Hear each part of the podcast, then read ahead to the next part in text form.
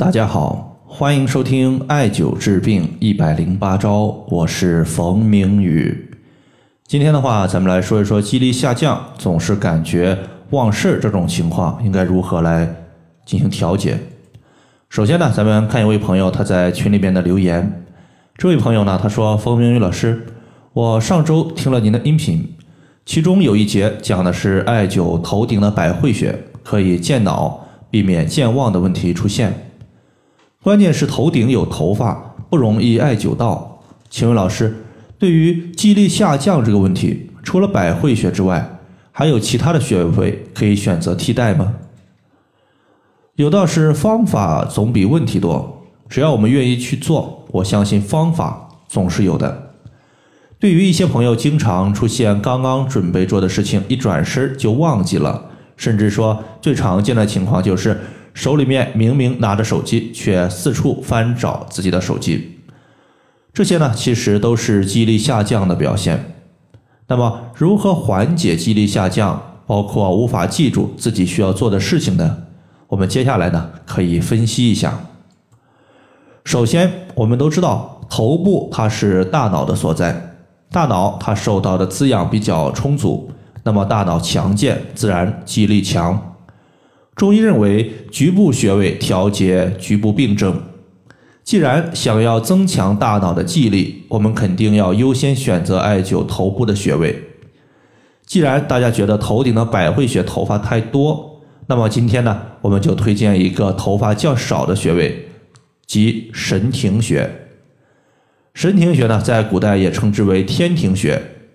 我相信大家对于天庭应该是比较熟悉的，因为。看过《西游记》的都知道，天庭它是玉皇大帝居住的地方，故而呢，天庭它实际上是天下的整个神经中枢，掌管着世界万物。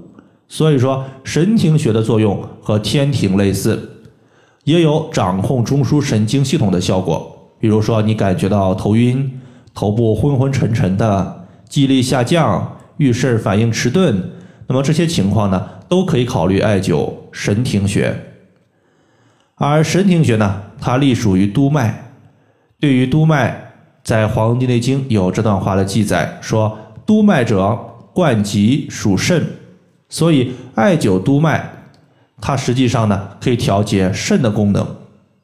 而中医经常说，肾乃先天之本，主骨生髓，而脑为髓之海。物质汇聚的地方，它就在大脑。比如记忆力下降的朋友，有的时候你去做检查，可能会提示脑萎缩。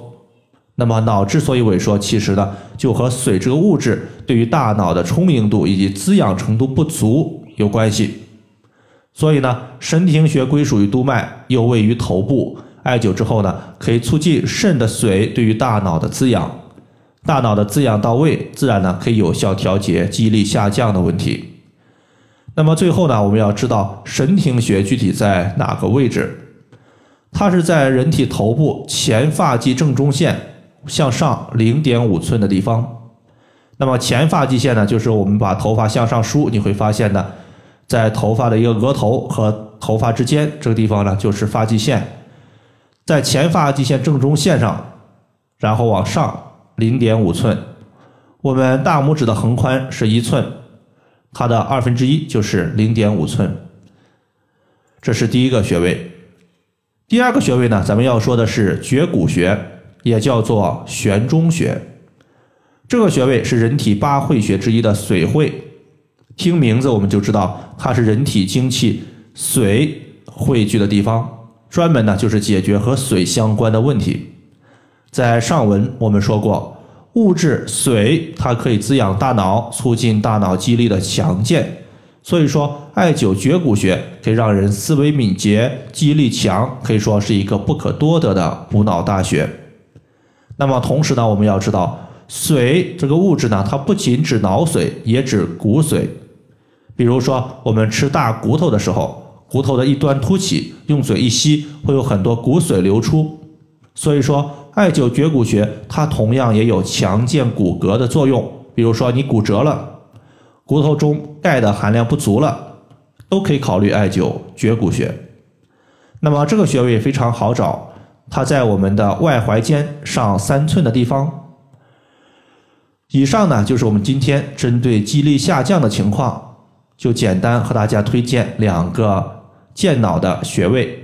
如果大家还有所不明白的，可以关注我的公众账号“冯明宇艾灸”，姓冯的冯，名字的名，下雨的雨。感谢大家的收听，我们下期节目再见。